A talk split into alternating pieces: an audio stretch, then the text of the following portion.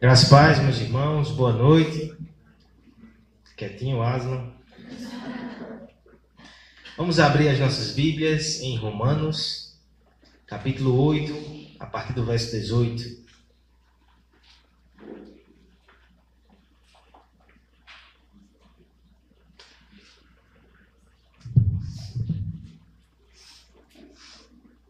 Carta aos Romanos, capítulo 8, a partir do verso 18.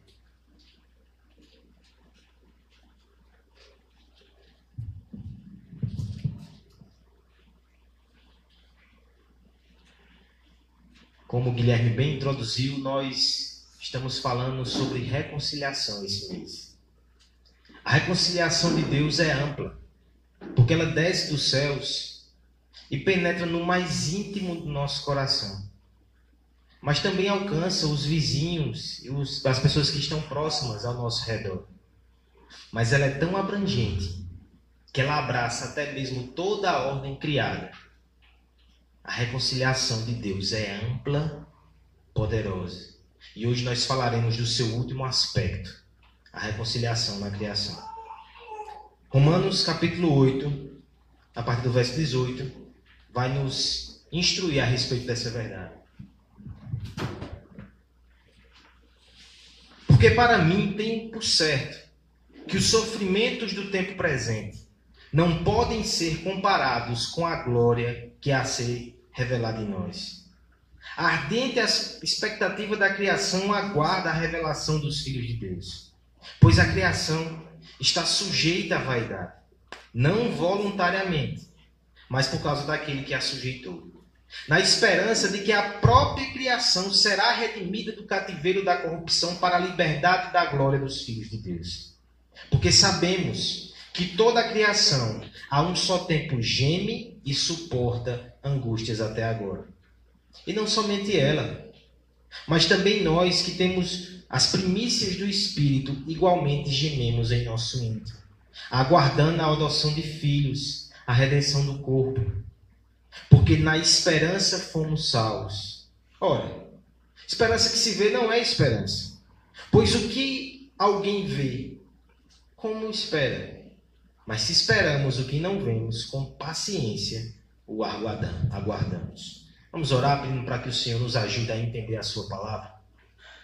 Pai amado, Pai bendito, nós te adoramos, Senhor, porque é maravilhoso estar no teu santo dia junto com o teu povo, rendendo louvores ao teu nome, Senhor colocando nossas orações diante de Ti, confiando na intercessão de Cristo.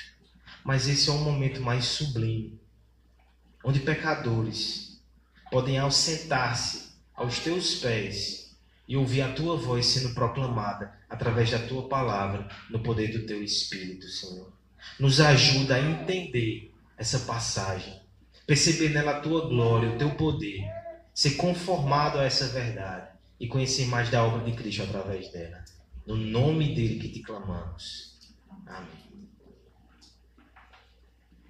Não havia tempo nem matéria ainda. O alvorecer dos dias não dava o menor sinal. No entanto, é nesse mistério que as mãos dos Deus, do Deus triuno começam a mover-se. E pelo poder da sua palavra, ele trouxe todo o universo e fez surgir. Não fez porque precisava, como se tivesse alguma necessidade. O fez porque quis. E o fez porque quis para compartilhar a sua glória conosco. Não é sem razão que o reformador dizia que o mundo é o palco da glória de Deus. Mas não nos enganemos. A relação de Deus com esse mundo criado não é somente uma relação utilitarista. O palco necessário, o lugar que ele precisa criar para que haja comunhão com o homem que ele criou à sua imagem e semelhança. Perceba a beleza, a diversidade que existe nesse mundo criado. Sons, aromas, sabores e cores. Lembre-se do parecer divino ao final de cada dia da criação. É bom. O que ele estava criando era bom. Ele nos colocou aqui nesse mundo tão maravilhoso para cuidar e cultivar o jardim, como está na blusa do nosso irmão César. Nós éramos os seus jardineiros, os mordomos, os caseiros dessa criação. Deveríamos preservá-la, deveríamos expandir esse jardim, encher o mundo de beleza e de glória. E ainda poderíamos usufruir das riquezas e das delícias. No entanto, esse relato tão idílico não parece muito com aquilo que os nossos olhos capturam no dia a dia. O que nós enxergamos são homens que destroem, que abusam da criação sem o menor pudor. O que nós presenciamos é uma criação que às vezes parece querer nos expulsar daqui com suas catástrofes e suas reações violentas.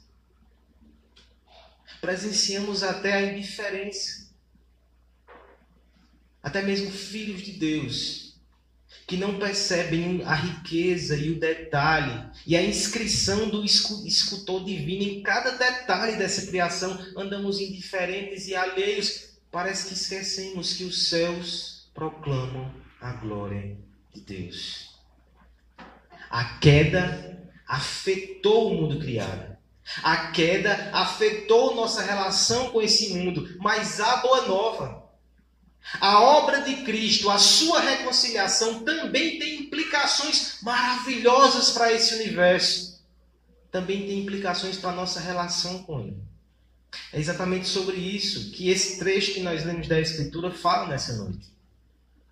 Naquele que é conhecido como a teologia sistemática do Novo Testamento, onde o apóstolo sai explicando todas as doutrinas da salvação de forma muito organizada. No capítulo 8, ao falar sobre a obra do Espírito, no meio desse capítulo tão bonito e tão cheio de otimismo santo, ele coloca a questão da criação, o plano que Deus tem para ela e como nós participamos junto com ela do sofrimento e da esperança. Mas a tônica é uma tônica de alegria. Olha o primeiro versículo do capítulo 8. Nós lemos aqui já. Agora, pois, nenhuma condenação há para os que estão em Cristo. É assim que ele começa. E olha como o capítulo 8 termina. Nem a altura, verso 39, nem a profundidade, nem qualquer outra criatura poderá separar-nos do amor de Deus que está em Jesus Cristo, nosso Senhor. É ladeado por essas verdades que nós entenderemos nessa noite que aquilo que Deus está fazendo através de Jesus Cristo também tem implicações para o mundo criado e também tem implicações para a nossa relação com Ele. Nós veremos nessa noite que nós estamos unidos à criação, em primeiro lugar, no sofrimento por causa do pecado. Essa verdade está espalhada dos versos 18 a 23. Mas veremos também que estamos unidos à criação, em segundo lugar, na esperança da reconciliação. Versos 18 a 23 também. E por fim, veremos que estamos unidos à criação, na espera pelo Salvador. Tema dessa noite, irmãos, para encerrar o nosso aniversário, é a reconciliação com a criação. A primeira coisa que veremos, portanto, é que nós estamos unidos à criação no sofrimento por causa do pecado. Vamos ler somente os dois primeiros versos para adentrarmos no nosso texto. Porque para mim, todos juntos, porque para mim tenho por certo que os sofrimentos do tempo presente não podem ser comparados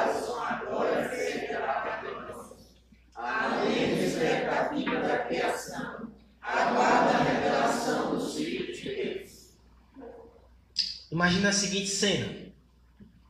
Eu vou ter que usar a ilustração em Recife, é uma homenagem até aos irmãos de Recife que estão aqui em abundância nessa noite. Você recebe uma péssima notícia. E você pensa, vou para um lugar para esparecer. E lá você tem a opção de ir à praia.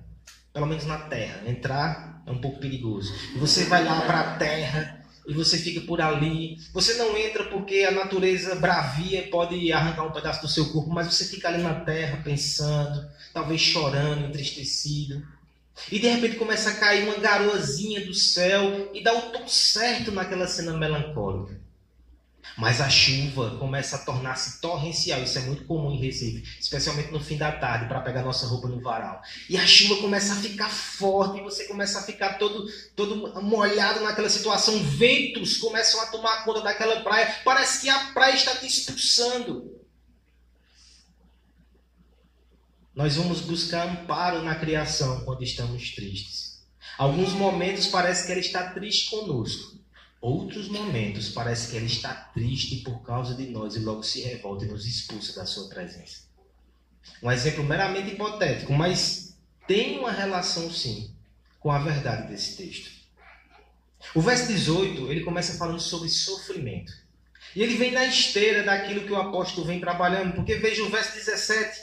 Ora, se somos filhos, somos também herdeiros, herdeiros de Deus e co-herdeiros com Cristo. Se com ele sofremos, também com ele seremos glorificados.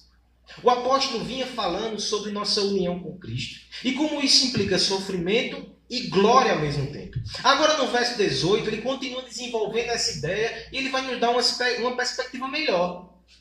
Ele vai nos mostrar que, sim, por um lado, há sofrimento na vida do cristão. Por outro lado, quando pesamos na balança, a glória que está reservada para nós é incomparável. Veja que interessante. A teologia cristã não ignora o sofrimento, não finge que ele não existe, mas nos dá uma perspectiva melhor, porque diz que maior do que o sofrimento, incomparavelmente maior, é a glória que nos está reservada. É assim que o apóstolo começa a tratar dessa questão. Aí você pergunta: e a criação? Nosso sermão não fala sobre a criação. No verso 19, a criação aparece. E alguns comentaristas até se perguntam qual é a conexão desses versos. Porque é dito assim: a ardente expectativa da criação aguarda a revelação dos filhos de Deus. De forma discreta, a criação é posta em cena. E o texto nos diz que ela está ansiosa, ela está esperando alguma coisa. E o que ela está esperando é quando nós seremos revelados como filhos de Deus. Você percebe que no momento nós somos colocados de lado a lado nas expectativas. Eu sofro por causa do pecado. E eu espero um dia que eu serei glorificado.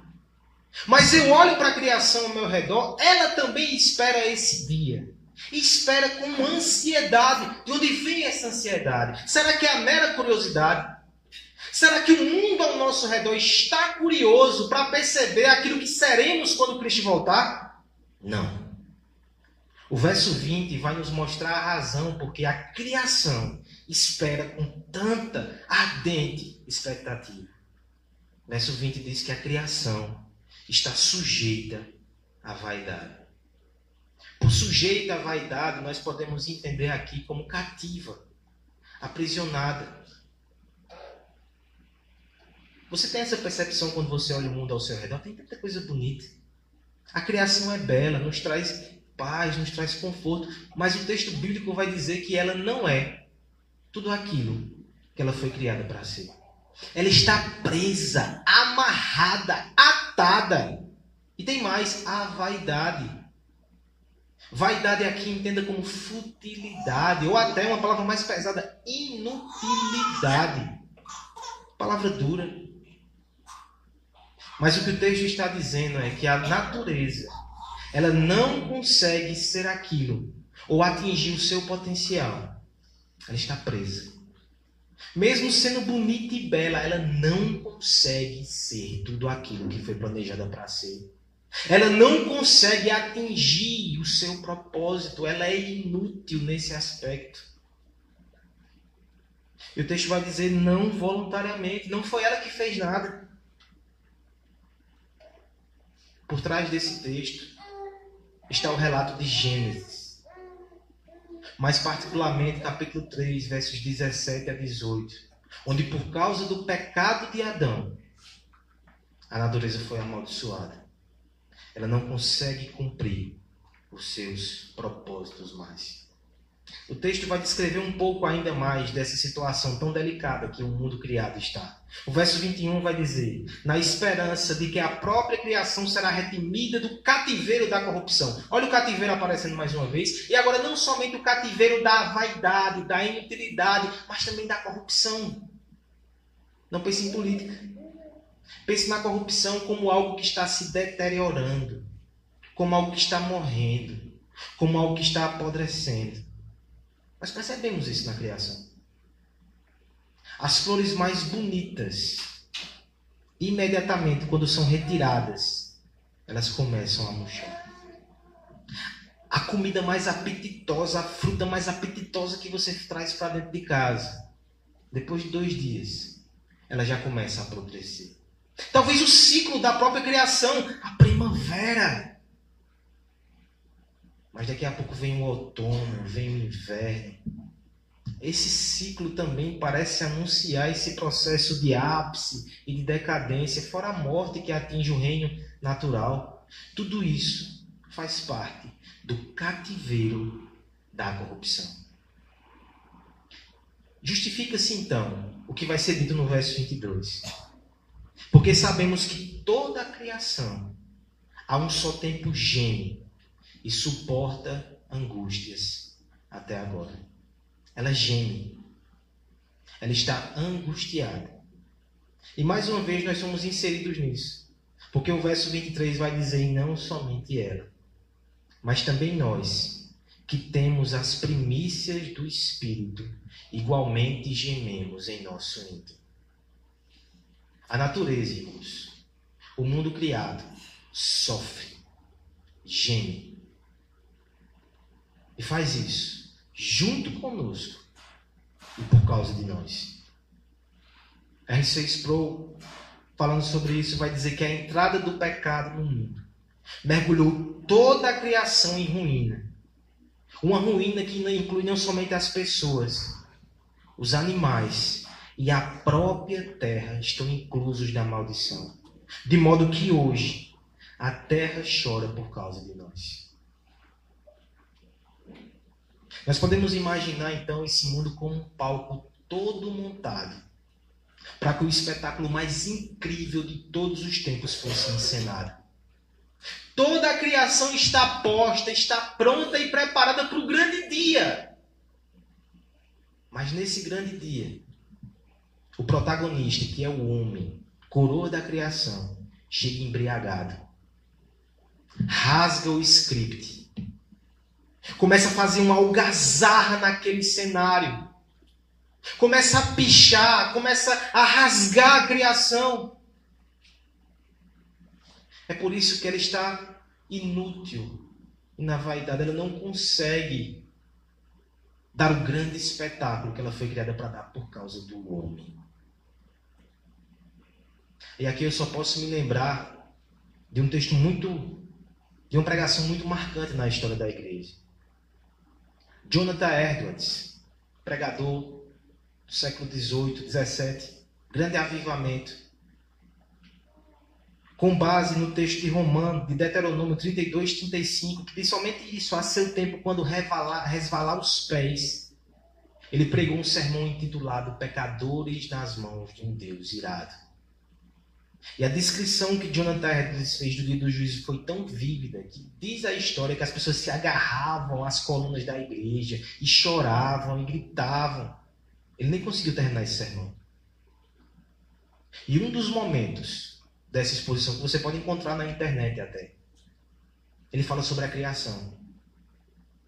E ele descreve com tanta vivacidade sobre o nosso pecado e como a natureza e a criação repudia a nossa rebelião. Que ele diz que a natureza vai bater palma quando o homem for lançado na condenação eterna. A natureza sofre por causa do nosso pecado. Ela sofre conosco, mas pior, ela sofre por causa de nós.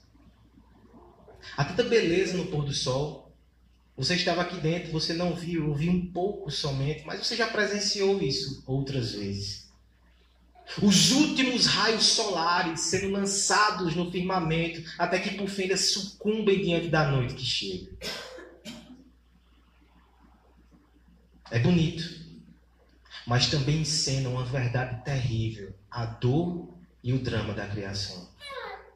Porque houve um dia que ela enxergou com lágrimas nos olhos o sol da justiça sendo preterido e a sua luz sendo expulsa, afastada do horizonte do seu campo de visão. A criação geme e clama porque ela anseia pelo seu rei. A nossa rebelião trouxe essa dor. Nós nos sensibilizamos e comovemos quando vemos animais dóceis e inocentes sendo machucados. Nós nos irritamos quando percebemos pessoas que poluem de forma insensível e que elas não têm a mínima preocupação com a natureza. Mas eu quero chamar a sua atenção que esse repúdio também deve haver no nosso coração, com toda a semente de rebelião que nós temos contra Deus. Porque sempre que nos rebelamos contra Deus, nós estamos prejudicando o mundo criado. Talvez até você, amigo que nos visita, você talvez tenha uma preocupação ambiental. Você lute pelo mundo onde haja mais cuidado com a criação. Mas deixa eu lhe dizer que se você não vive para a glória de Deus, você continua aprisionando a criação no cativeiro da vaidade, ela continua sendo inútil. Você não está fazendo bem a esse mundo. Nós fazemos bem ao mundo, à natureza, quando nós arrependemos dos nossos pecados. Quando nós enxergamos a glória do Criador nela, quando nós cuidamos e preservamos para Ele. Quando você cuida do seu jardim, quando você preserva a criação, mas você faz para Ele. E você rende glória ao nome dele com seus pequenos atos. Só assim. No mais, nós estamos fazendo somente a criação continuar padecendo e gemendo. Essa é a primeira verdade do nosso texto. Nós estamos unidos à criação no sofrimento por causa do pecado. Mas há mais aqui. Graças a Deus nós também estamos unidos na esperança da reconciliação. Vamos ler os versos 22 e 23 juntos. Porque sabemos que toda a criação a um só tempo geme. E suporta a angústia da criatura. E não somente ela, mas também nós, que temos as primícias do Espírito. Igualmente gememos em nosso íntimo, aguardando a adoção de a redenção do nosso. Por que nós relacionamos a cor verde com a esperança? Eu fiquei pensando nisso essa semana. Por quê? Porque o verde evoca em nós esse sentimento de esperança. Será porque aquele pequeno grilo carrega esse nome? Irmão Silvano me corrigiu. É grilo não? Estou errado. Ele me corrigiu dizendo, às vezes ele é até cinza. E ele teve a sua própria tese, o teólogo Silvano, eu disse que eu diria aqui hoje. Ele disse que é porque o verde sempre parece com o nascimento. Depois fica amarelo quando fica maduro e fica preto e apodrece. Mas o verde causa essa sensação na gente que coisas novas estão nascendo. Ele disse: E aqueles que estão em Cristo nascerão para uma nova vida, a vida eterna. Olha só que profunda. Mas essa relação de natureza com esperança Está aqui no texto também. Porque o mesmo texto que mostra que estamos unidos no sofrimento, também nos mostra que há esperança, não só para nós, mas para o mundo criado. O verso 19 já fala dessa ardente expectativa. O verso 20 vai dizer que alguém sujeitou essa criação. Quem sujeitou a criação a essa vaidade foi o próprio Deus quando amaldiçoou. Mas o verso 21 vai dizer: na esperança. Sujeitou na esperança de que a própria criação será redimida do cativeiro da corrupção. Por favor, veja essa palavra: redenção. Essa não é a palavra que faz o nosso coração palpitar quando nós ouvimos aqui no culto que nós somos redimidos por causa de Cristo. Nós somos libertos. O pecado não mais pode nos destruir. A mesma palavra que é usada para a criação. Ela finalmente também será redimida. É por isso que ela espera com tanta expectativa. Veja que coisa interessante. Mais uma vez o verso 19. A sua ardente expectativa aguarda a revelação dos filhos de Deus. Isso está unido também. Assim como a nossa queda e a nossa ruína trouxe maldição e sofrimento a nós e à criação, quando formos glorificados, quando formos revelados como filho de Deus, isso também vai trazer restauração. Isso também vai trazer bênção à criação. Por isso que ela espera por esse grande dia. Quem vai fazer isso? É o próprio Deus. É o próprio Cristo quando retornar. Esses dias foi muito pregado sobre isso na consciência.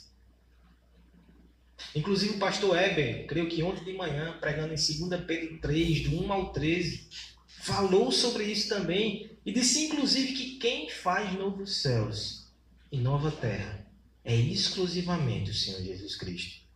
É Ele que vai redimir a criação. Assim como nós esperamos, ela espera conosco por causa de Deus, por causa da sua promessa. E olha essa relação mais uma vez, sendo amarrada e sendo explicada. Não somente ela, verso 23, mas também nós que temos as primícias do Espírito. Igualmente gemimos em nosso íntimo, aguardando a adoção de filhos, a redenção do nosso corpo. Nós sofremos e gememos com a criação. Nós esperamos também com a criação nós esperamos a nossa adoção de filhos. Não que já não sejamos filhos de Deus, mas eu digo que ele vai dizer publicamente para o universo: esses são meus. Não só isso, nós esperamos também a redenção do nosso corpo. E nessa doutrina aqui, há consolo para a criação. Porque nessa doutrina aqui está dito que Deus não vai descartar a matéria, não vai abandonar o nosso corpo, ele vai renovar, ele vai restaurar. Este mundo também passará por esse processo. Não é cristã a visão que pensa que Deus abandona a matéria, abandona o que é físico e agora somos seres somente espirituais. Não é isso que a Bíblia diz, irmão. Porque, na verdade, se o pecado afetou o nosso corpo, nossa espiritualidade e tudo, sabe o que o Evangelho vai fazer? Ele vai restaurar tudo. Nenhum centímetro será entregue nas mãos do pecado, do diabo e do inferno. Cristo vai restaurar todas as coisas. Ele não vai abandonar esse mundo, ele vai refazer esse mundo. Em novos céus e nova terra, onde habita a justiça. É interessante porque novos céus e nova terra, a palavra usada aqui, cai-nos, é renovados. Ele não vai simplesmente abandonar, ele vai refazer. E com isso, vai mostrar que Cristo triunfou sobre o pecado. Não é a queda que tem a palavra final, é a graça de Deus, é a sua reconciliação, é a sua redenção. É isso que a criação espera junto conosco. Que visão otimista. Os homens da antiguidade não tinham visões tão otimistas assim. Contrastando com esse texto, o comentarista histórico-cultural Greg Kinner vai dizer que os gregos tinham uma visão tão pessimista da criação.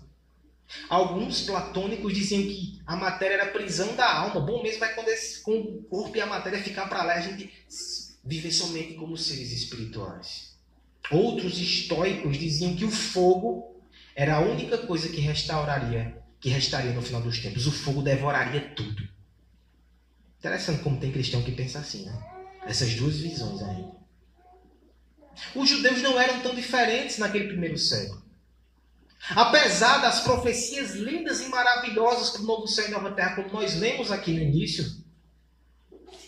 eles eram extremamente pessimistas e na sua escatologia apocalíptica ali, eles tinham uma visão amargurada. Alguns rabinos se perguntavam se realmente teria sido algo bom Deus criar esse mundo, já que havia tanto pecado.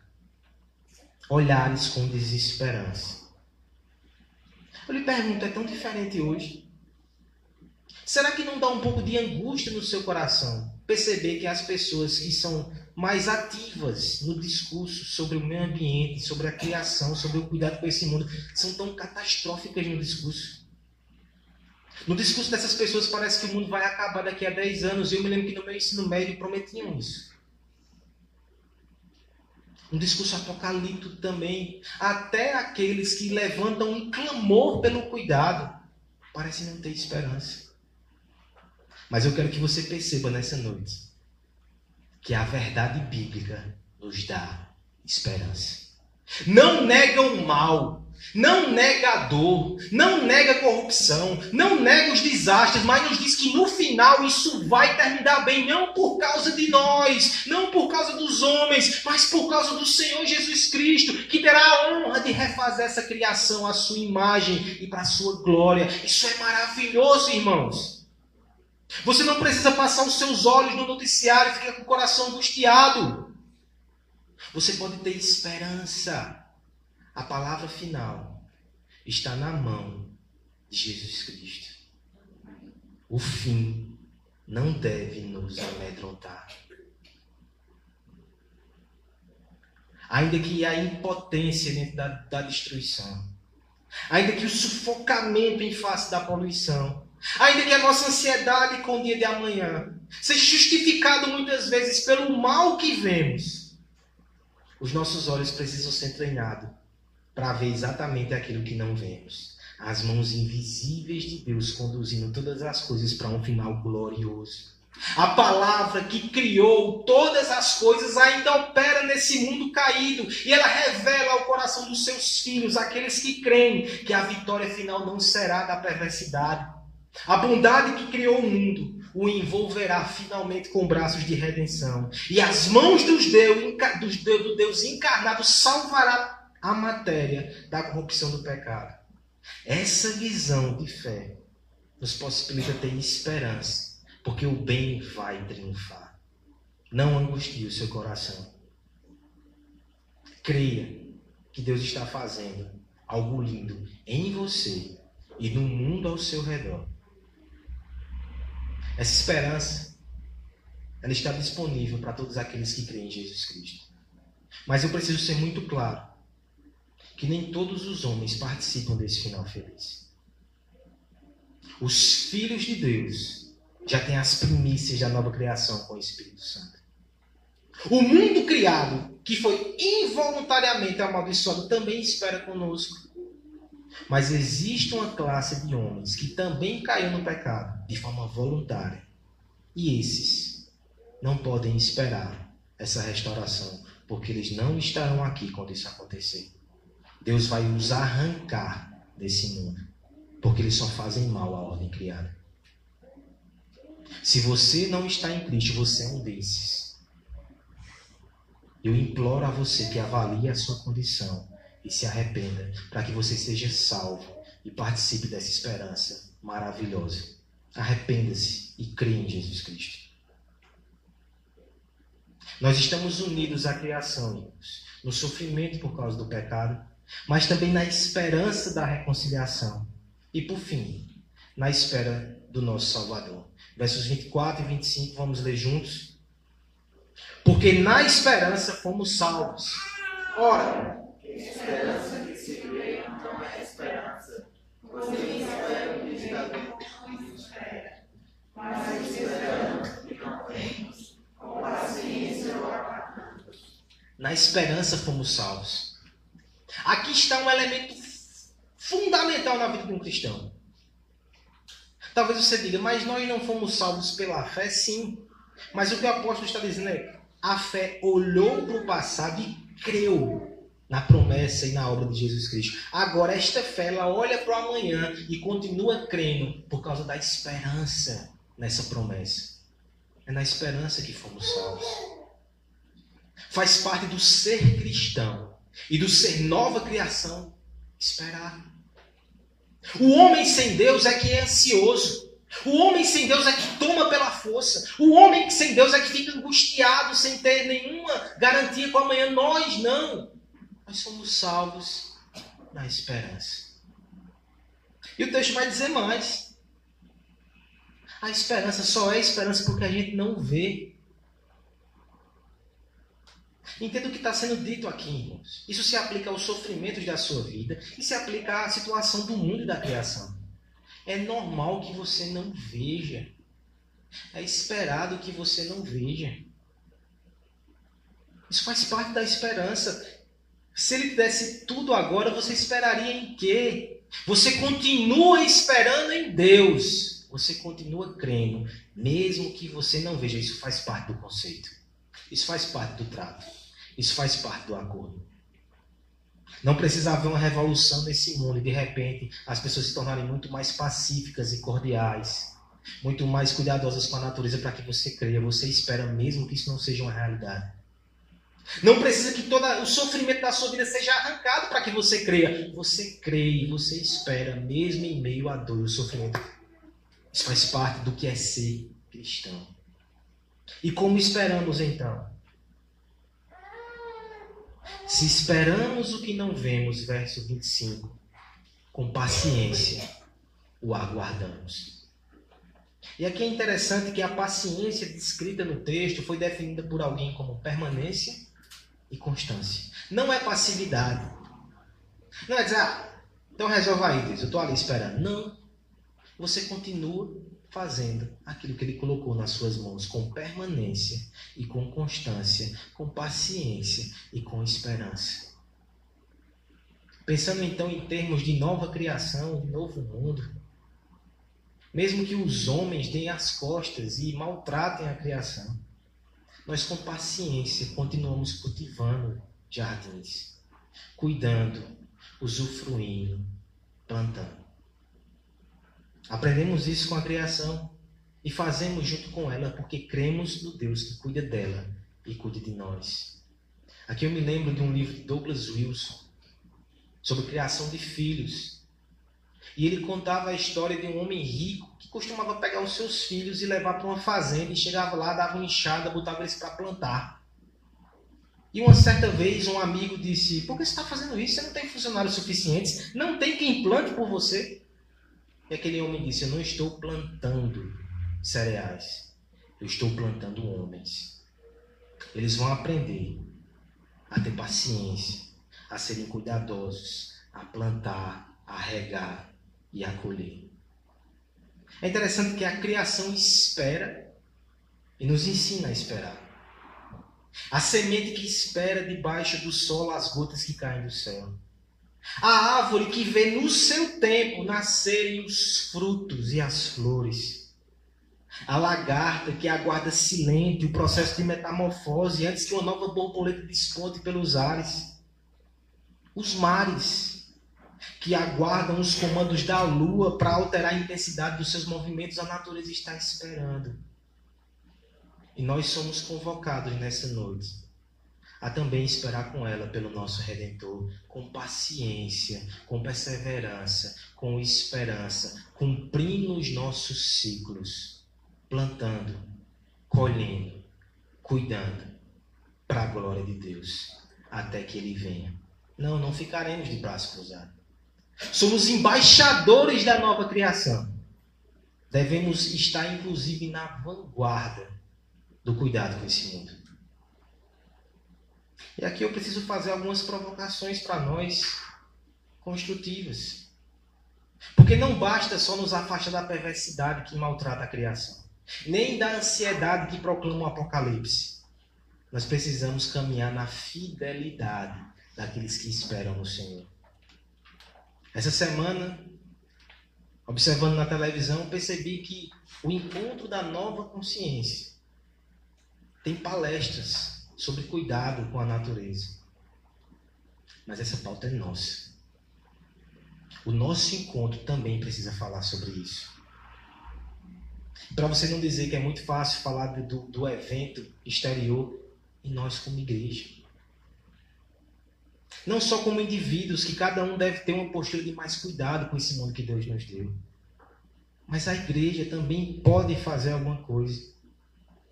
Pela graça de Deus, eu me lembrei que nosso irmão André está no nosso meio. Ele é secretário nacional de responsabilidade social da OMP. Alguns anos atrás, quando eu participei de um congresso desses, eu vi alguns projetos muito interessantes E não só para jovens, ele vai nos explicar algumas coisas aqui no final. Reciclagem, reaproveitamento de óleo. A igreja, com pequenas iniciativas, pode mostrar que sim, ela faz parte da nova criação. A antiga criação está arruinada, a nova criação não traz esperança, traz cuidado. Nós fazemos parte disso. Nós devemos esperar com paciência e com cuidado com esse mundo que Deus nos entregou. Porque é certo que ele não é como foi projetado para ser. Mas nós também não somos. Os nossos relacionamentos também não são. Mas a boa nova é que há reconciliação com Deus, comigo mesmo, com o próximo e com a criação. Nós estamos unidos a ela não somente no sofrimento por causa do pecado, mas também na esperança da redenção e na espera por nosso redentor. A criação não foi abandonada. Em vez disso, por intermédio de Jesus Cristo, ela foi reassumida por ele na encarnação. E no seu grande retorno, será refeita em novidade, em justiça, em santidade. Em Cristo, Deus está fazendo novas todas as coisas. E aquele que transformou o madeiro da condenação em árvore da vida para nós, nos mostra que ele sabe reciclar. Ele vai dar um jeito nesse mundo quebrado, assim como está dando um jeito no nosso coração quebrado. Ele vai fazer com que esse mundo funcione para a glória de Deus e vai ser uma alegria participar disso. Encerro com uma frase de Anthony Huckman que fala sobre criação, nova criação e reconciliação. Ele diz assim: No princípio da história, Deus criou os céus e terra. No fim da história, nós vemos novos céus e nova terra, que ultrapassarão em muito o esplendor de tudo que vimos antes. No centro da história está o cordeiro que foi morto, o primogênito entre os mortos, o governador dos reis da terra. E um dia nós lançaremos perante ele todas as nossas coroas, perdidos em admiração e louvor. Quão linda é a criação de Deus! Quão linda será a nova criação! Mas nada se compara à beleza e à glória do Deus que nos trouxe reconciliação. O seu futuro e o meu futuro é cheio de beleza por causa de Cristo.